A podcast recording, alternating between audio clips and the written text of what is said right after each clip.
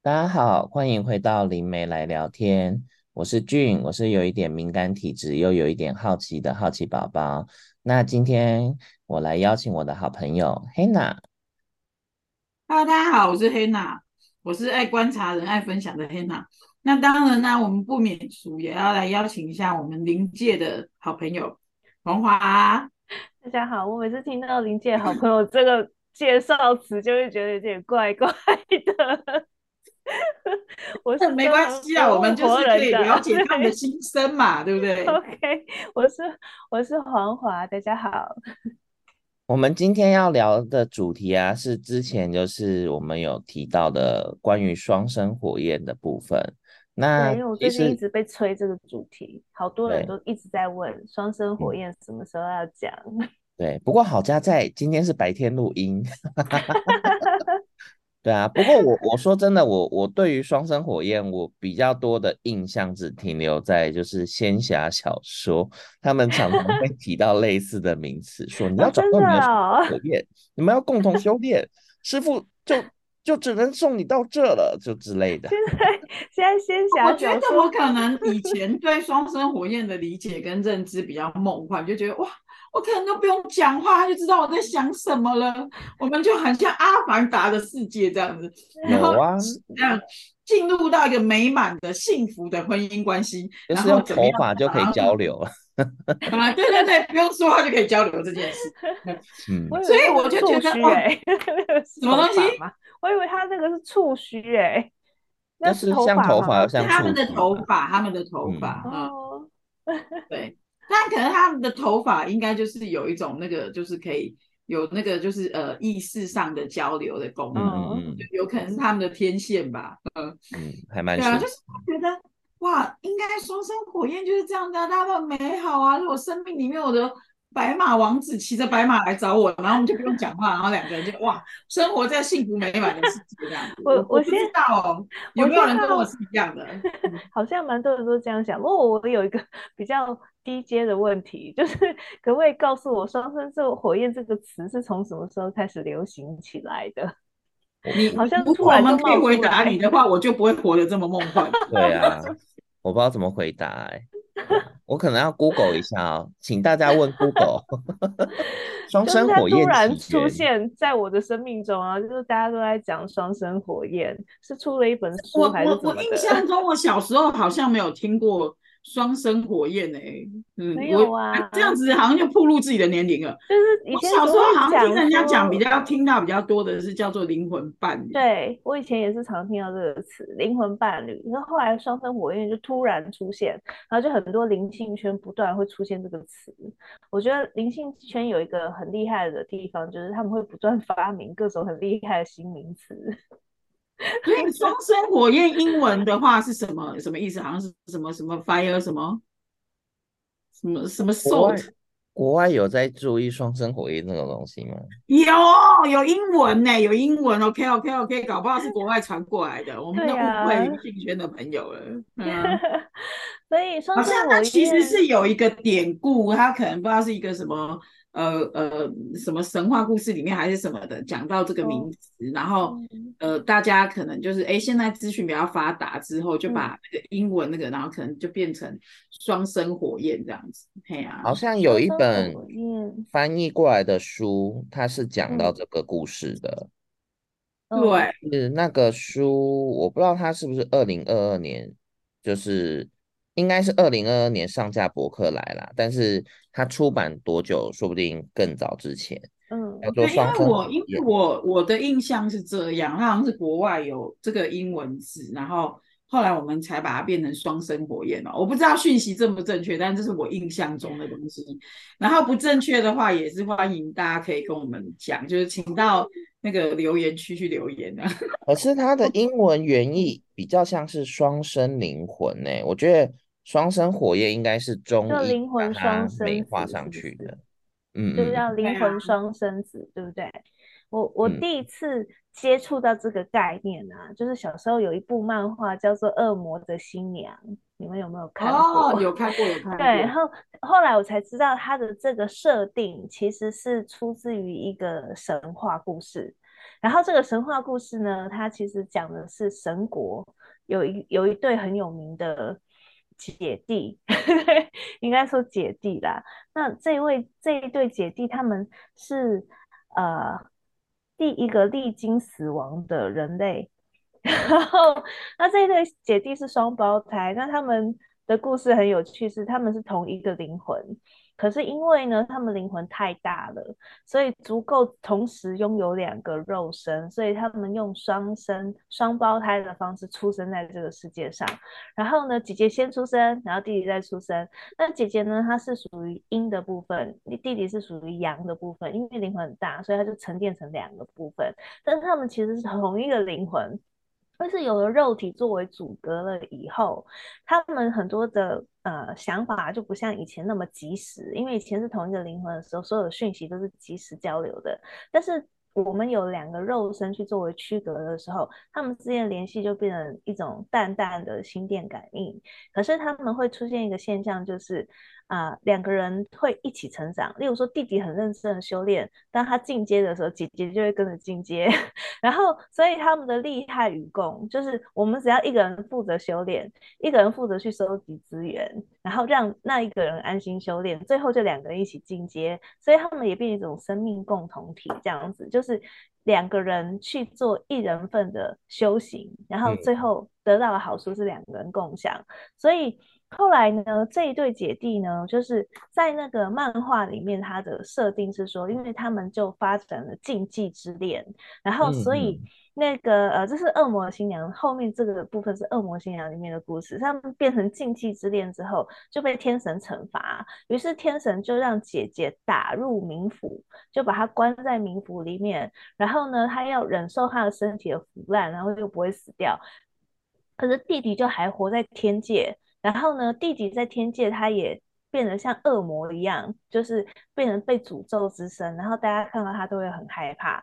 所以呢，他要这个漫画的剧剧情就是说，这个弟弟要帮姐姐找一个肉身，让他的姐姐可以去投胎，然后重新拥有回到人世间来，那他们又可以继续相守。所以他才去找一个。这样的一个肉身，这样子，所以那个这是恶魔的新娘的桥段。不过我们回到刚刚那个神话故事，他们的故事不是这样走，他们的故事也是到最后姐姐去了冥府，但是会之所以会这样，是因为啊、呃，他闯了一个很大的祸，所以后来呢，就是呃造物主呢就惩罚姐姐去看守冥府，那弟弟就继续留在天天就是神国，一个在。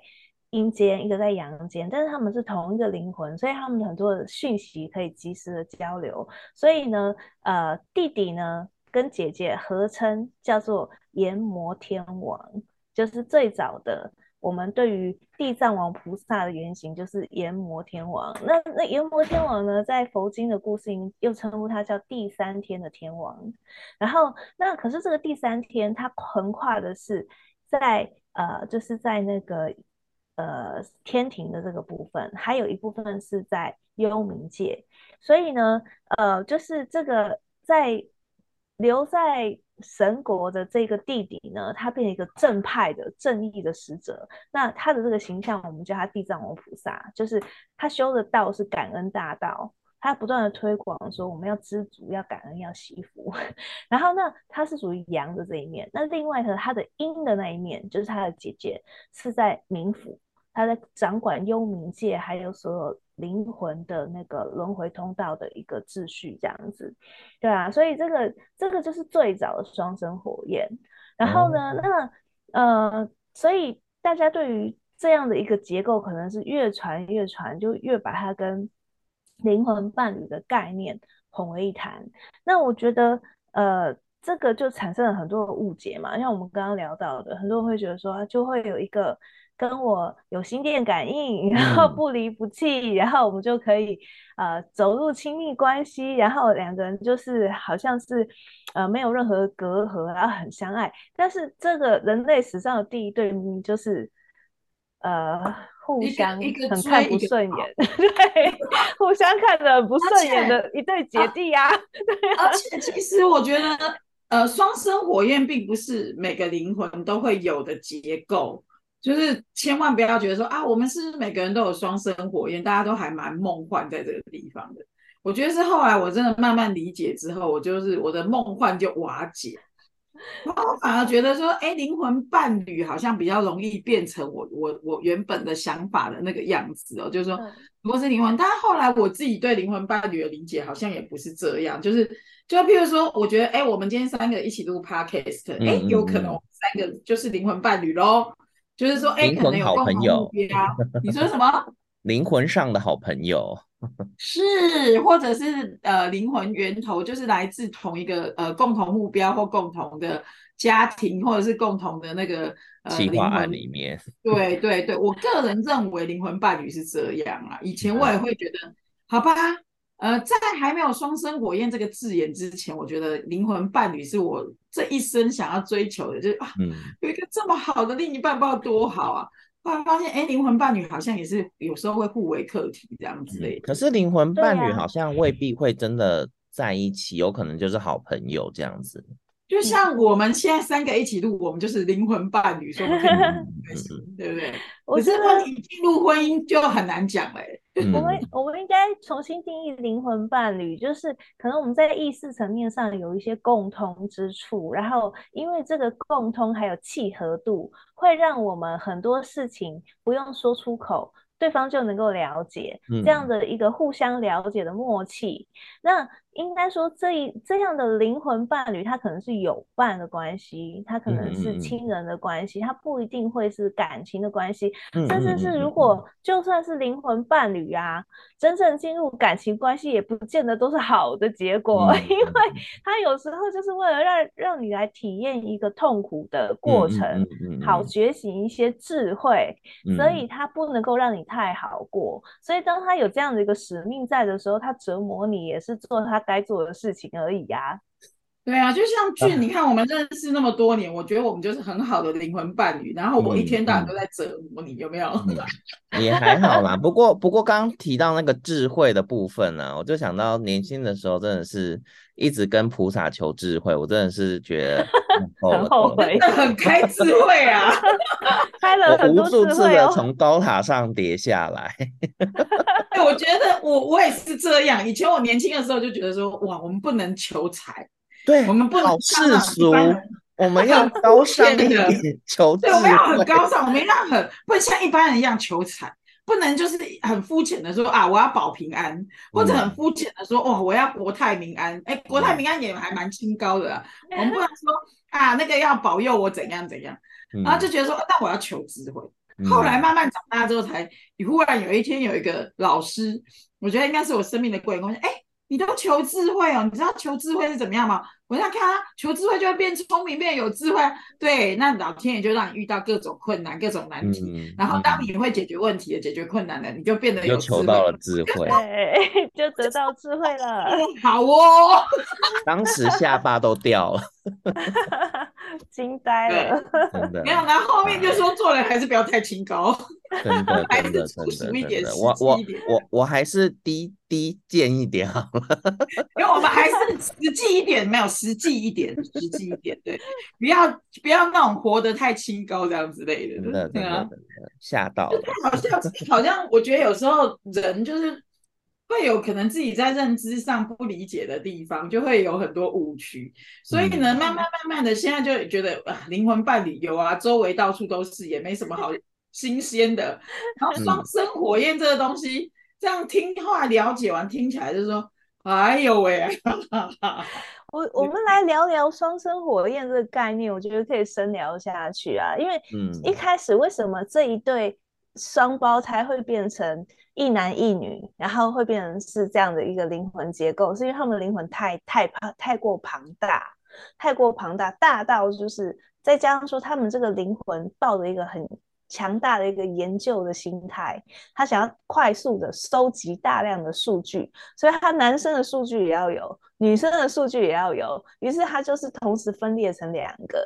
那双生火焰呢？所以它最基础的架构就是一个阴一个阳。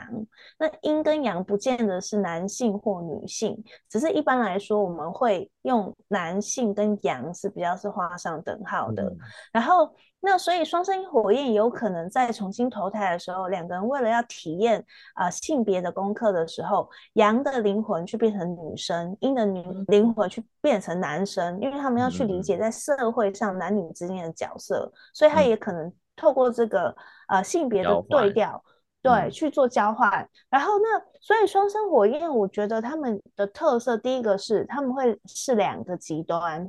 嗯，两个极端，呃，可以来聊聊阴跟阳的差别在哪里？嗯，阴呢是属于比较喜欢用算计，哦、用一些人性。然后呢，他是用被动的，他喜欢设圈套等人自己掉进来，这是属于阴的思考逻思考模式。那阳呢，是我直接跟你交易谈判，我跟你用力量跟力量的对抗，然后我们之间两军对垒，我就是走阳谋，他不是不会权谋哦，嗯、但是他的权谋是我就是让你摆明着你不遵从我的规矩就是不行。我用实力去压制你，嗯、这是属于阳的。比较公平公开吗？对，然后呢，阴的话，它会比较是运用人性中的阴暗面，嗯、因为他们很懂人性的阴暗面的东西，嗯、那它也会是一个很好的驱动力。所以属阴性的灵魂，他的思路还有他做事情的手法都是非常让人出其不意的。嗯、你什么时候被他算计，你都不知道，而且他算计人是一种本能。我会形容阳的灵魂善权谋，阴、嗯、的灵魂善于算计。嗯、算计跟权谋是两个不同的一个手路，嗯、手路 不同。讲阴谋好了，阴谋，但是他会觉得阳的也有阴谋啊。对，应该说手法不一样啦。但是，但是我我觉得这真的就很有趣，这样子，所以其实。嗯我觉得我感触是非常非常多，就是因为你自己是有双生火焰的人啊，所以就感触就非常的多。嗯、所以当你想想看呢，如果我今天是属于羊的灵魂，我看到另一个跟我很像的人，他都用阴谋诡计的时候，你知道那个心里面有多堵，就是一种阿杂的感觉。然后，而且又看他，我我我，我觉得我只能说看破不说破。对。默默在角落抽一根烟，然后可是你知道阴的灵魂看阳的那一面是怎么样？他觉得你就故作清高啊，明明心里就很想要，然后还要装作一副自己是道貌岸然的那个样子，然后还要装作光明正大那样子。你明明就想要的不得了，想要到不择手段，你也要要到，然后你还要装清高。所以，可是我真的，我真的想要说一下，就是说，我觉得阳真的不是这样，但是以阴的角度看，你会是这样啊，对不对？其实他不是故作清高，好啦，如果好，你要说追求智慧，我们故作清高那也 OK 啦，但是他就是说，就是说我们可能觉得拥有跟没有拥有，我觉得其实我心里面是很有一把尺，觉得其实。呃，在整个宇宙的运行里面，它其实就是它会去配比，它会有它自然平衡的部分。我觉得这个就是呃，我们就是不争而争嘛，然后不求而求嘛。所以，我们这种内在的声音或那种内在的习惯，可能会让别人觉得我们很清高，然后。然后，但是我们其实，在那个阳性面，又可能会有一些，呃，在心里面觉得，就是我们不能输的那种傲气，就是天生的傲娇吧。那个 真的，羊的灵魂都很傲娇吧？啊，高能傲娇就是阳性灵魂的写照啦，高能傲娇。那我们其实有温暖的一面呢、啊，你们要去想，太阳其实也很温暖嘛，嗯、对不对？没有没有说你们没有温暖呢、啊。对，其实就是说温暖的话，我们觉得就是那个温暖的一面，我们就觉得人人公平嘛，可能我们比较不偏颇，所以就是就是可能就会让阴性面的人觉得说，哇，你们这种那种自视清高，然后自以为是的样子，因为太阳。我觉得用太阳、月亮去解释阴阳这两面，我觉得是很好的形容。因为月亮的话，它等于是在照晚上的那个光，可是它的光就不是像太阳一样，就是极力发光，让所有的地方每一个角落就是没有遮挡，它都可以照到。可是月亮它就不是，它就是温温的，然后很温柔，然后温暖的那个折射的光，然后去照亮每个人。所以，我其实现在也是可以去欣赏那个我的阴面，就是说我不会觉得说哎，那个部分我不接受。就以前我也会，我们自己人其实，在内在也会有阴阳两面会冲突嘛。就是说，我们身为女生，有时候我们可能很容易会去到阳刚面，然后身为男生也会有阴柔面这样。那以我现在就是慢慢的也会学会欣赏嘛，因为嗯，可能就是那个双生火焰的那个课题，让我不得不停下来，好好的去思考一下，跟好好的去想我怎么去爱我自己。其实我觉得那真的就是一个爱自己、爱自己的一个课题。可是明明就是在两个肉体，啊，自己爱自己，这样感觉有点怪，这样。然后要用什么方式？所以我觉得在我自己的认知，就是双生火焰这件事情，嗯，还蛮煎熬的。但是一路这样过来，就是这几十年下来，我觉得哇，蛮好的，蛮好的。但是我说实在话，当我遇到他的时候，很奇怪哦，很奇怪，真的很奇怪，就是那个灵魂的共振会让我变得有点怪异。嗯，就是就是那个行为啊，或者有时候说话啊，或者是整个状态都会怪怪。我觉得俊皮肤有觉得麻麻的吗？啊？皮肤有觉得麻麻的吗？我觉得应该是头皮发麻。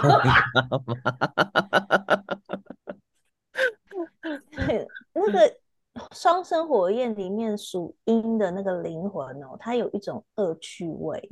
他会觉得去刺激那个阳的那一面，让它失控是一件很有趣的事哦，所以他会想尽办法戳戳那个阳的那一面的弱点，嗯、然后让他去做一些呃，就是他的理智无法控制的行为的时候，他可以验证自己的影响力，然后这个时候他会有一种满足感，嗯、因为阴其实是喜欢操控。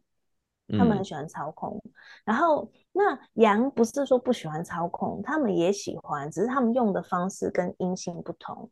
阴是呃，我启发你内心的那一个野兽，然后呢，你最后被自己打败，那我会觉得我赢了。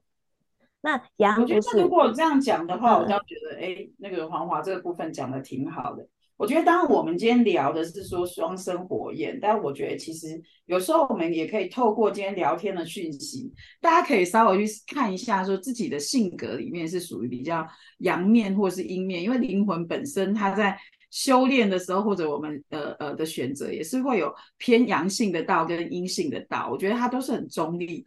那我们今天讲的这个内容，不是说一定要让你去呃找到自己的双生火焰啊，然后什么？当然，如果你有双生火焰，我们觉得非常好，恭喜你，你的生命的使命一定有一个非常大的格局。对然后就施以那个同情的眼神的，对对对，温柔的看着你，温柔的看着你，他可能单纯抽到 S 加任务而已。对对对对，所以就是我觉得也很好。那也我们可以就是如果有的话，可以。来来聊这样，那如果没有的话，其实我觉得是可以用在自己的生活去检视自己跟周围的人，然后适合自己怎么样去成长或提升自己。所以我觉得，因为不是真的不是大部分的人都有双生火焰，而且我我个人要在这里呼吁，就是说双生火焰真的没有很舒服。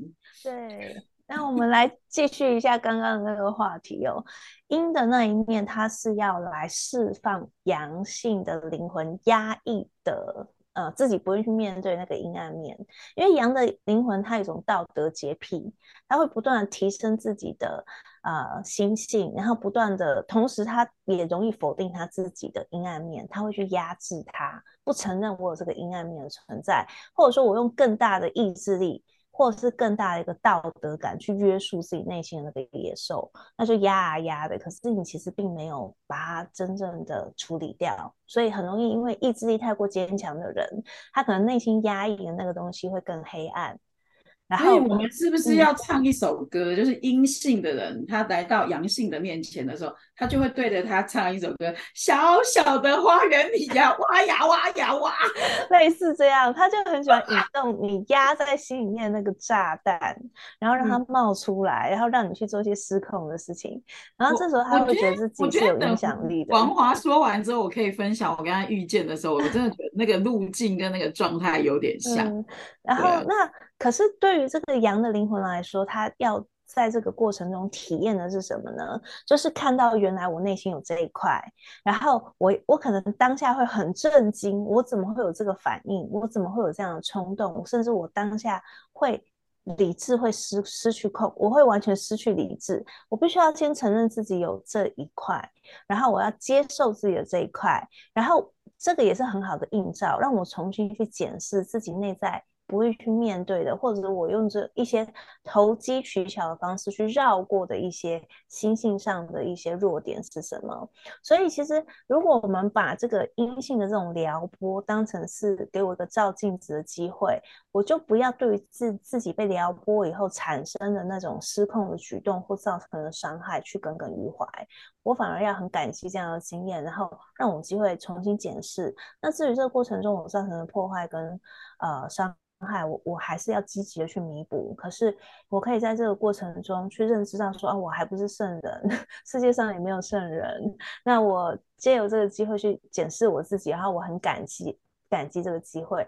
但是我发现，在阳的这一块修得越好的灵魂，他越难接受自己这样的失控，他可能会很害怕，甚至他会觉得很想要否认，然后他可能会逃走，甚至他就会想要。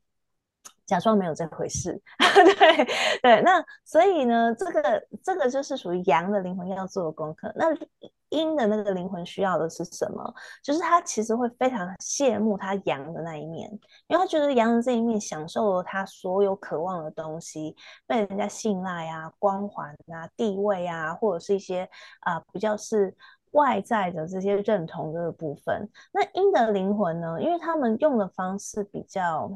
嗯，比较是引动人心的阴暗面嘛，对不对？所以常常用阴暗面去操控别人的人，他也会被这些阴暗面反噬，所以久而久之就会变成说，他不太相信人跟人之间是有真心，对，他就不会相信人跟人之间是存在那种没有目的的付出，因为他每一笔付出他都算得很清楚，他一定要回收多少。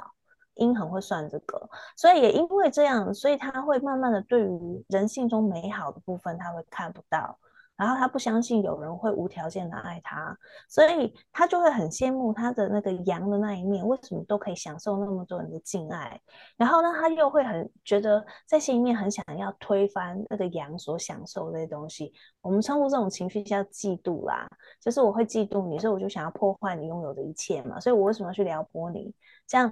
好，让你看到你身边这一群人不是真的都那对你那么真心，他们也都是想要利用你而已。就是他可能用这样的方式，好让自己觉得没有那么可怜，所以他会忍不住想要去破坏那个阳的那一面拥有的一切。所以呢，呃，这个阴的灵魂他要做的一件事情，就是他要找回他自己内心真正对于良善，或者是对于人跟人之间信赖的一个信任。那因为他的确就是羡慕自己阳的那一面拥有的东西嘛，所以他也要重新相信人性的这个部分，而且要学会自制，然后要学会要有底线，他才能够让这些美好也发生在自己的生命之中。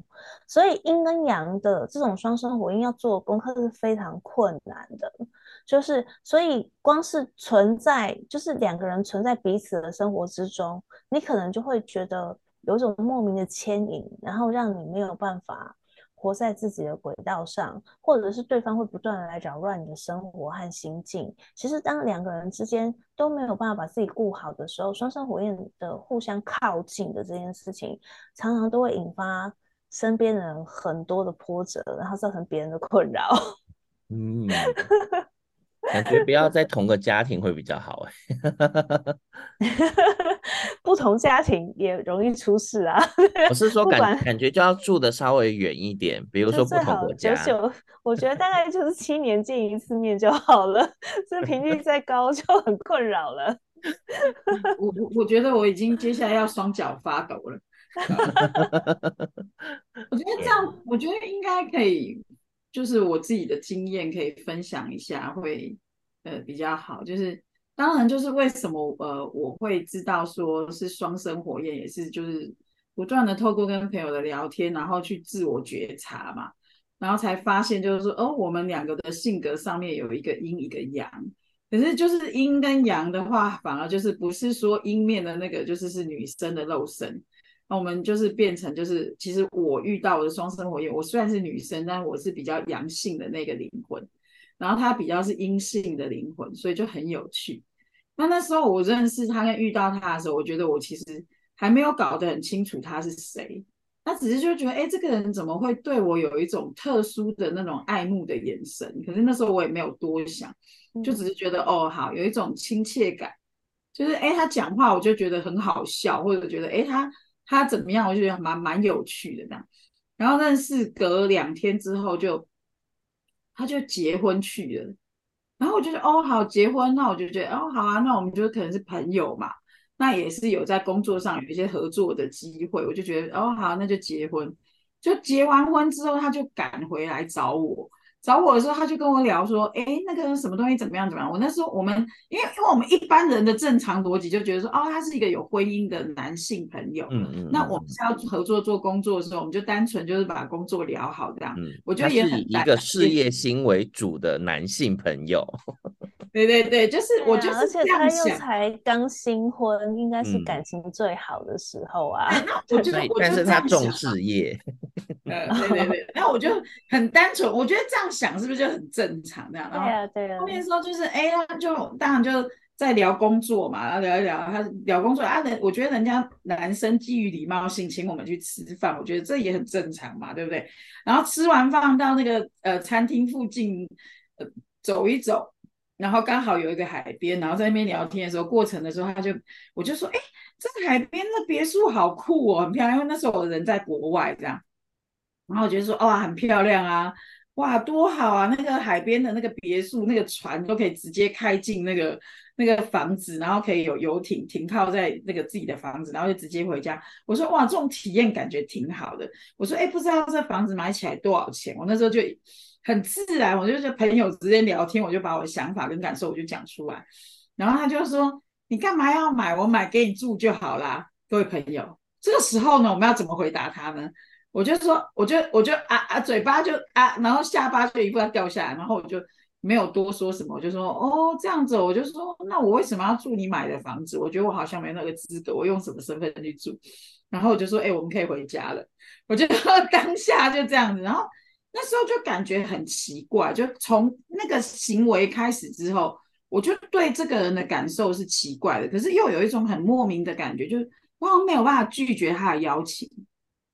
然后遇到他的时候，我也就觉得怪怪的。然后，然后后面的时候，他就说：“呃，你认识我的时候，你就已经知道我已经结婚了。可是我觉得他好像要求我跟他交往这件事，好像是理所当然。可是我就觉得，哎，我一定要跟他交往吗？我为什么要做这件事情？我觉得好像接近他跟靠近他这件事，我觉得我已经没有掌控自己的能力了。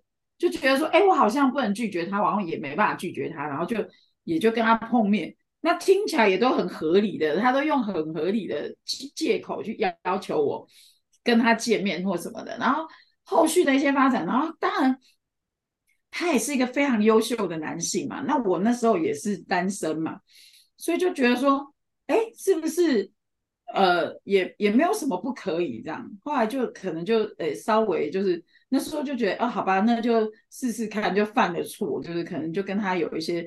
比较亲密的关系之后，然后一次就觉得不对，我不应该这样做。然后那时候我的理解就觉得说，我是不是因为违反道德，觉得会去伤害到另外一个女生之后，我觉得不舒服。然后，然后觉得有愧疚感。后来我就跟他保持距离，我就说，我觉得我们还是不要这样好了。可是就是那个关系就是还是不会断。然后当然工作就一样是工作，我就更有自制力的去就是拒绝，呃。除了工作以外的关系的部分，可是我自己其实一直都知道，就是我身体是会有一些奇怪的反应，只是我不知道为什么。因为那时候呢，我还没有很清楚知道自己身体反应，或者是觉察到自己的状态的那个能力。我只是就觉得好怪哦，为什么会这样？你就跟遇到其他的朋友的时候的感受不一样。然后我就觉得，哦，好吧，那就这样，可能就是他是一个特别的人嘛。然后，但是我觉得我很感谢他有一件事情。那时候，因为我生命遇到一个，就是我要，我觉得可能也是我生命一个很重大的抉择的时期，他出现了这样。然后他就只告诉了我一句话，他就说：“哎，黑娜，你不应该这样活成这个样子，也做这个选择。”可他讲出这句话的时候，我是吓到，因为我心里面也是就在想说，我觉得我的人生不应该活成这样。然后他就讲出同样的话的时候，我就吓到，我就诶，然后我就开始去思考这件事情，然后我就在生命里面重新做的选择，我就真正的就是把我在国外所经营的一切东西去结束，然后回到台湾。然后我自己到一直到这么多年下来，就是我跟他等于就认识的，呃，遇到二二二十几年了吧，哦，然后我觉得很有趣，我们真的大概就是久久见一回，哦，然后每次见面的时候，我觉得我的身体跟我的那个状态都还是怪怪，可是我们当然。有时候线上还是会有有一些事情，呃，彼此麻烦啊，有一些工作上需要需求的时候，我们还是会互相的去去聊这样。但我觉得我的身体的反应真的很奇怪，会觉得怪怪的，然后甚至会讲话口吃。俊俊就有亲眼看过我跟他见面的时候我的样子，俊要不要帮我讲一下？我自己都不知道为什么我会有那种反应。主要就是。看到你跟他碰面跟讲话的时候，就是会讲得很不顺，就是会断断续续的，然后又好像就是不知道讲什么，对啊。但但我说真的，我那时候并不是很确定详细的原因，我只是单纯觉得他本身这个人就是那种威威压感蛮重的，所以我就想说会不会是这样子，就是影响影响到你或什么的。但我我当然不知道细节啊，因为我那时候也不知道你跟他会是这种就是灵魂上的这种特殊特殊的情况，嗯，对我自己后面的时候就觉得哦，好哦，然后但是我觉得他真的在我生命里面给我带来很多东西，是让我去面对跟接受我自己，呃，比较真实的那个样子，我真的觉得是很那个，但是。当然我，我后面的时候，我就跟我我现在的先生结婚嘛，那我就也会跟他讲说，哎，那个某某某，我要结婚了。他就跟我讲，你确定你真的要去结婚了吗？你是认真的吗？我说我当然认真的啊，我不然我干嘛跟你讲？那当然过程里面是，其实我觉得对我来说，我觉得他是非常挣扎，但我心里面很奇怪，就有一个信念，就是我不可以跟这个人在一起，不管他是单身或啊。但好险他没有杀到台湾，有一阵子在台湾，我知道。可是可是你要结婚的当下，他没有杀过来。哦，好好好，可能那时候他比较理性一点。对，然后我可以跟大家讲一个消息，现最近呢，我因为在我生命里面又做了一些突破性的事情，然后可能开始在扩张了，蛮好笑的。我不知道他是不是真的天线跟我接的很近，他居然。用了一个非常合理化的借口跟理由，请我帮忙，然后他可能会来台湾，然后我就心想说靠北边走，他又要来了，然后我就跟黄华在那边聊天的时候，黄华说他当然会来啊，因为他还来确定你是不是有决心啊。我说怎么样，我有决心杀了他吗？还是什么？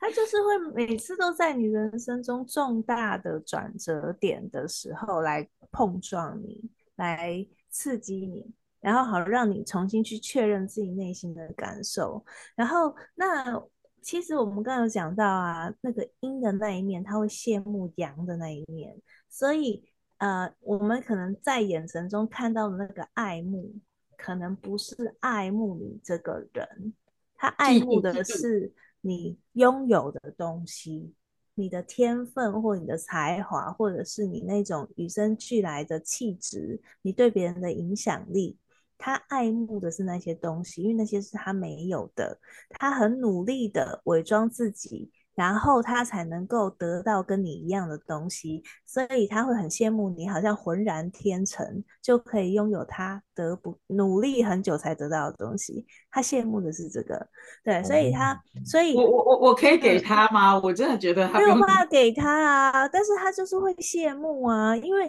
呃，因为你们是双生火焰嘛，所以阴的那一面，它就像月亮会去折射太阳的光线一样。那他可是对他来说，那是很努力去模仿出来的东西。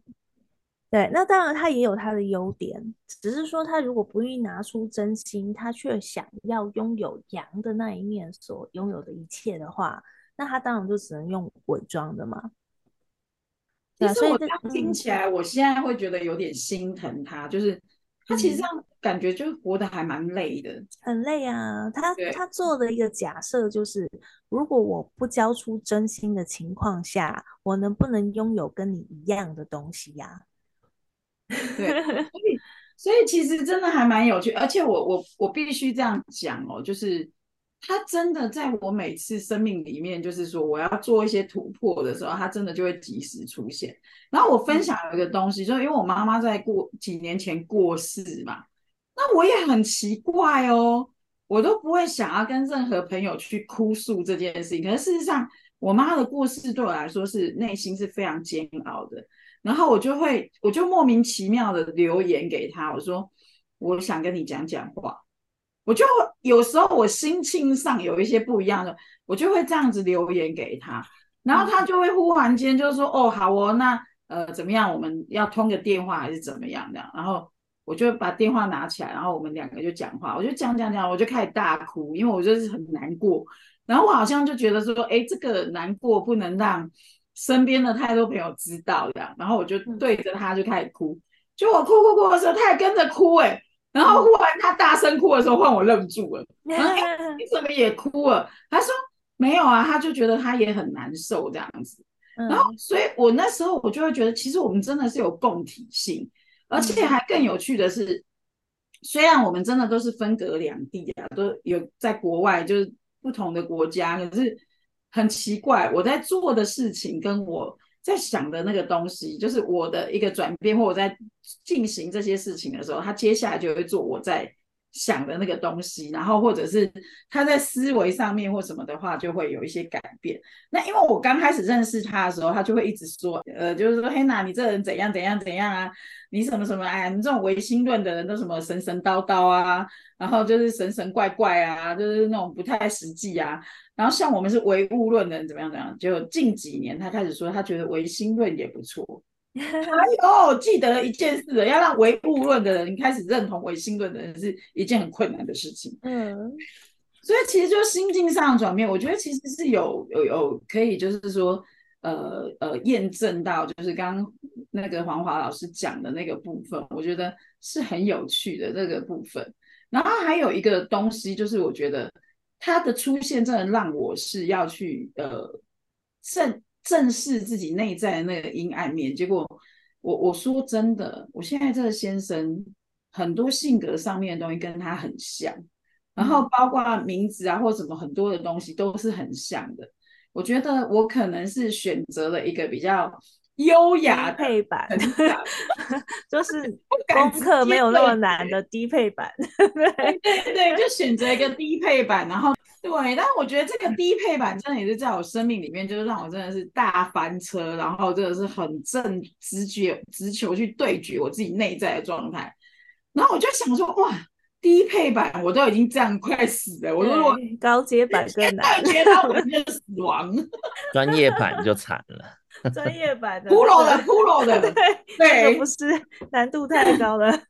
对，所以我我我我就觉得，哎、欸，还蛮有趣的。然后还有一个东西，就是哎、欸，跟朋友在聊这些东西的时候，然后可能在生活里面去做一些验证嘛。那我们其实讲的这些东西，就是是我们的自己的经历跟经验，就是说，大家也就是也可以，就是我们分享跟我们聊的东西，们也可以去验证一下。就当我自己是现在是低配版的，已经过过关了嘛。然后我不知道，就是说他忽然找了这个借口跟理由，是不是我真的这一次就要正面对决 Pro 版嘛？看你想不想？好哎，看你想不想啊？呃，灵魂的蓝图是这样啊，就是呃，有一些缘分，它一定会在你人生中的某个阶段出现，然后它一定会触动到你。然后你们之间一定会有一些很深刻的交集，但是没有人规定一定要做出什么选择，因为其实呃灵魂的成长，它看的不是你选了哪一个选项，而是你基于什么发心去做选择。嗯，对，就是如果你的发心是对的，你怎么选都是对的。可是如果发心是错的话，怎么选都不会是对的。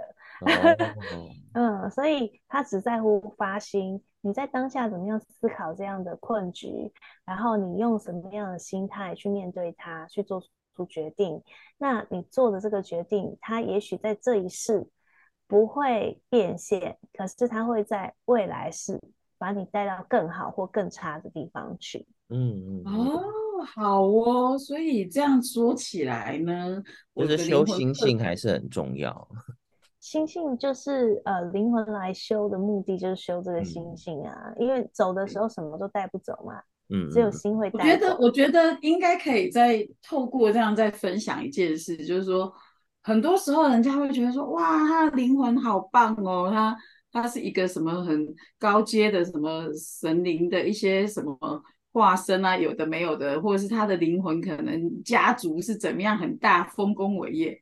各位观众，各位好朋友，嗯、各位生命里面就是有听到我们今天这个录音的朋友，我想要呼吁大家，千万不要羡慕。嗯、如果可以的话，我就觉得平凡的生活就好了。因为越高阶的神灵、嗯、家族，他们来自于要给我们修炼的课题是越高的，而且也越困难的。嗯、你一开始抽的修修炼的那个等级。就是 S 级起跳了，对，那个心性的折磨跟煎熬，哦，真的觉得无与伦比的。你骂几个叉叉你的圈圈都都都都都无法形容的。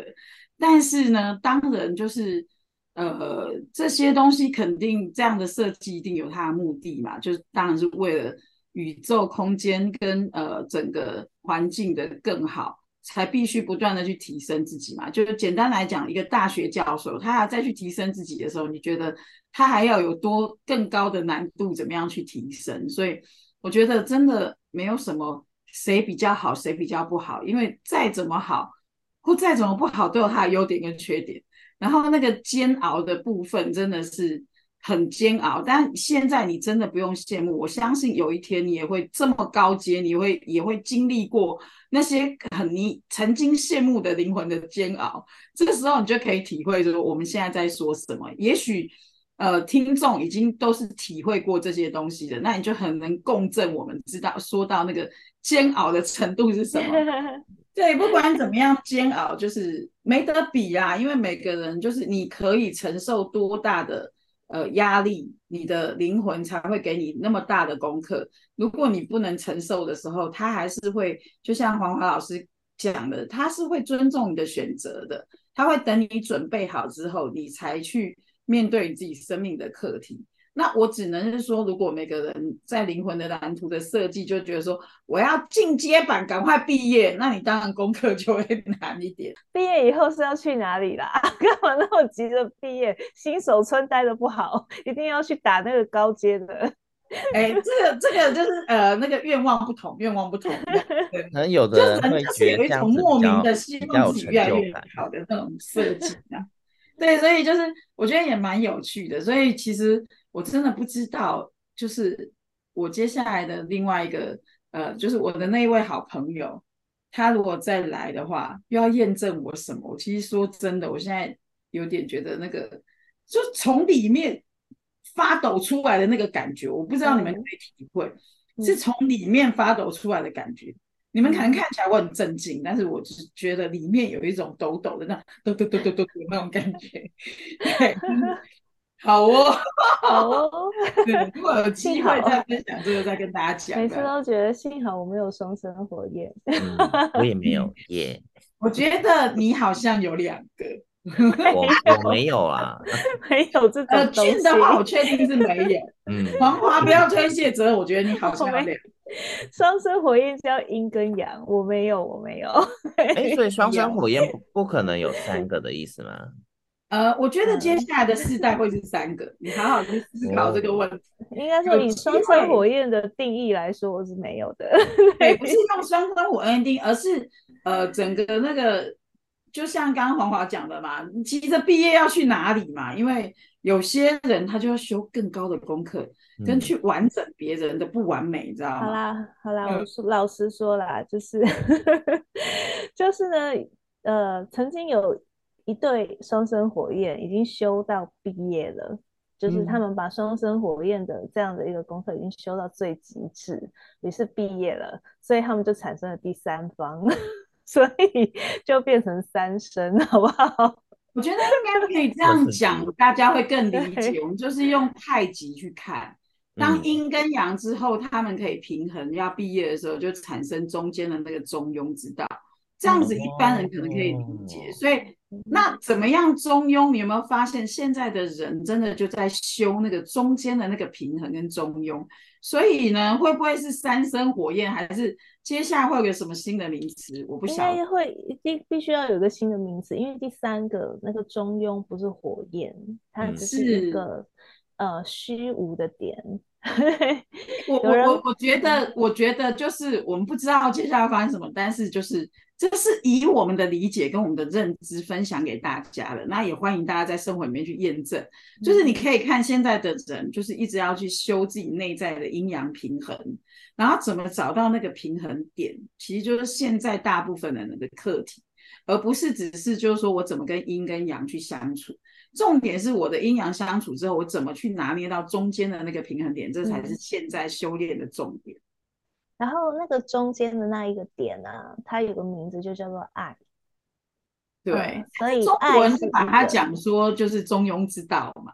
对啊。对，爱其实就是一个发自内心的，我们找到一个最能够说服自己的一个呃平衡点，然后这个平衡点可以平衡自己的阴跟阳。嗯所以这个平衡点，它也必须要修到说，它可以同时平衡那个最极端的阳跟最极端的阴的情况下，嗯、这个道才出于完整。所以这一个修三的这一个修法是非常困难的组合。哦，嗯，所以以前的话就是一跟二，然后有三，然后四五六之后有四五之后有六嘛。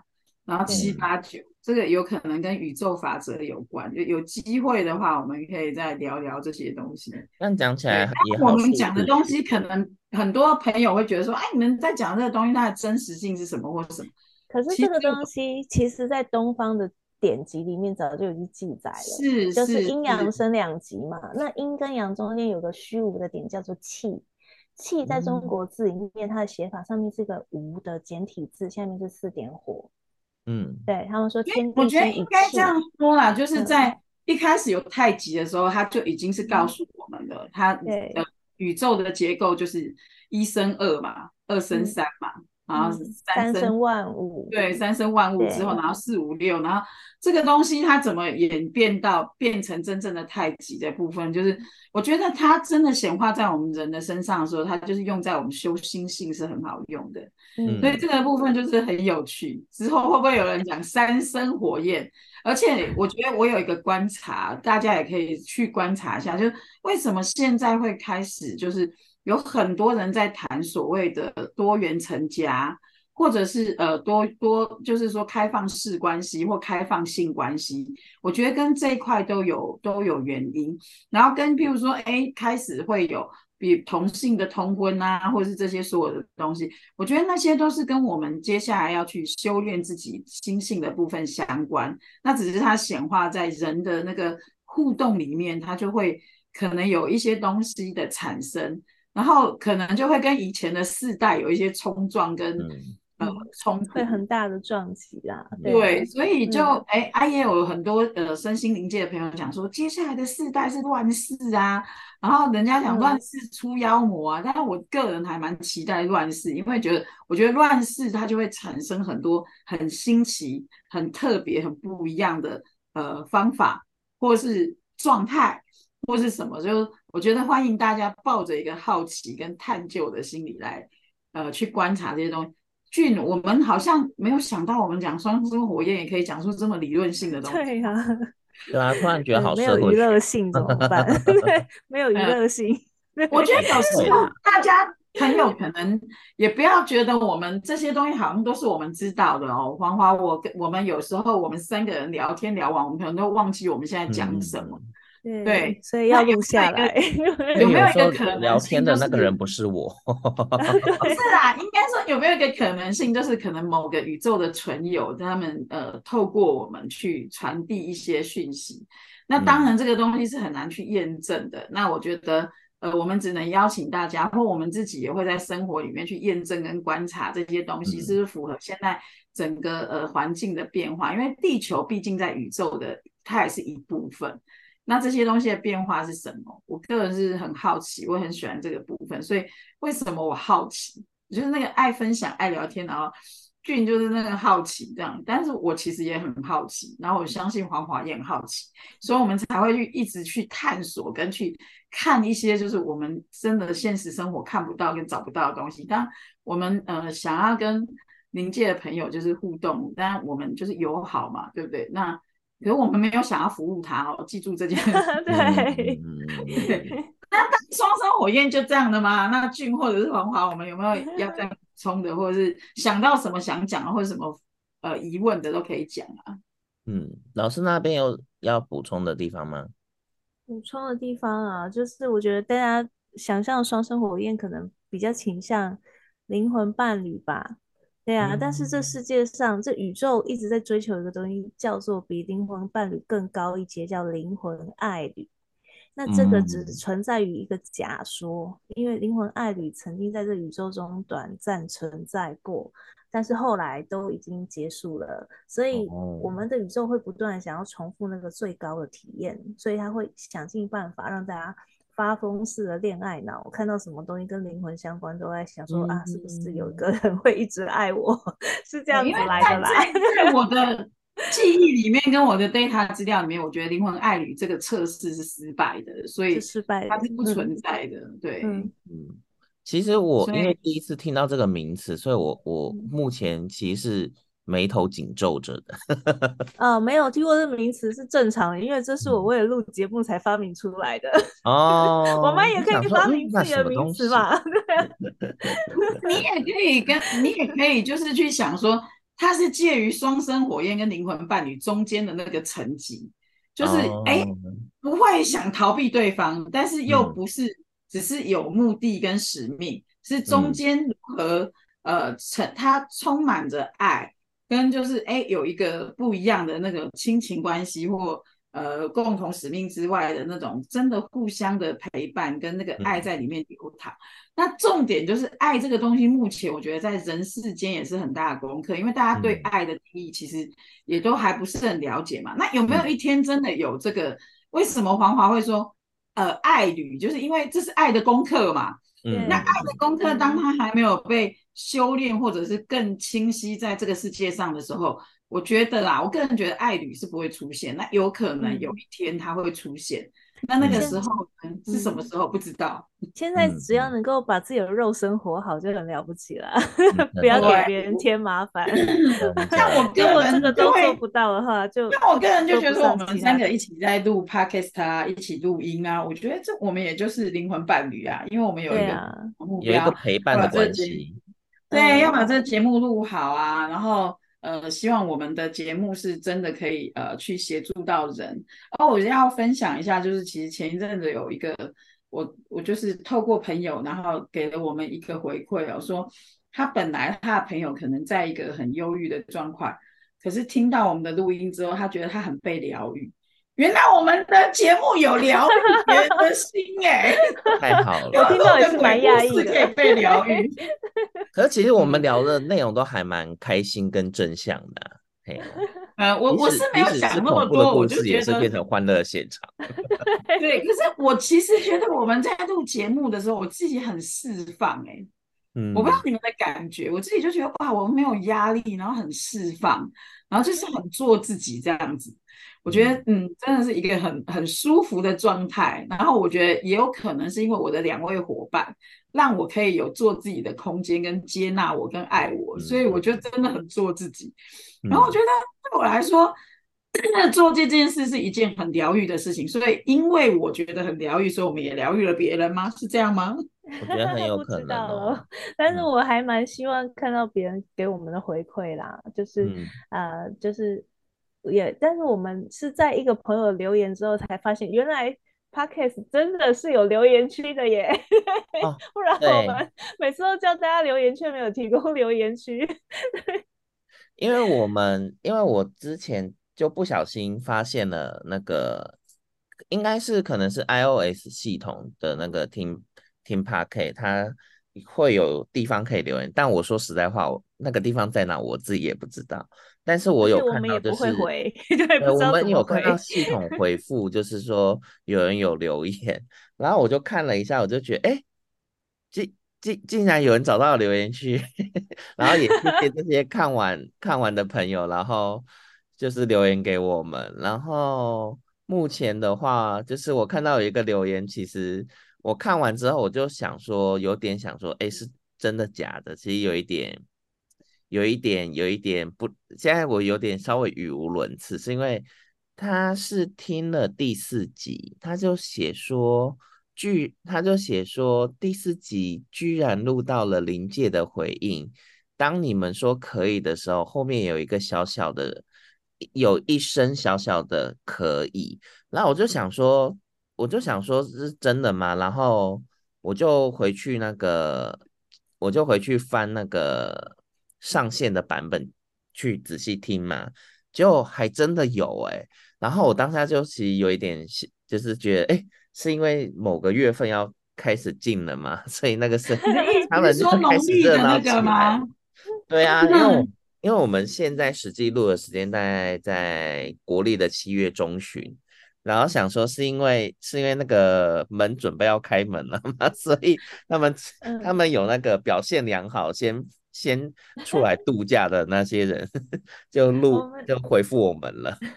我们先来聊一下，没有所谓的鬼门开这件事情，它有点像是呃，就是约定俗成的一个习俗，就是说这些鬼魂其实平常都是在我们生活的地方的，嗯，然后但是长期以来已经在地区养成了一个习惯，就是这边的鬼魂他已经习惯了在农历七月的时候。人世间会有很多的流水席，很多的嘉年华会可以去参与，嗯、oh.，所以呢，他们都会等着说啊，到时候会有很多好好吃的，然后会有一些善心人，嗯、他们把贡品摆出来，oh. 让我们可以随便去享用，然后可以穿新衣服这样子，嗯嗯嗯，所以它有点像是阴间的嘉年华会，哦、oh.，对，所以其实平常这些朋友就是存在在我们的周边。那其实这个习俗有点像是，啊、嗯呃，感就是感念说这一些游魂，他可能没有香火供奉，嗯、他们可能是、哦、呃已经是无主孤魂了，所以呢，出于一个分享，还有一个爱护的心态。老师，我们现在要聊这么多吗？嗯、还是啊、呃，还是我们可以准备在下一集吗？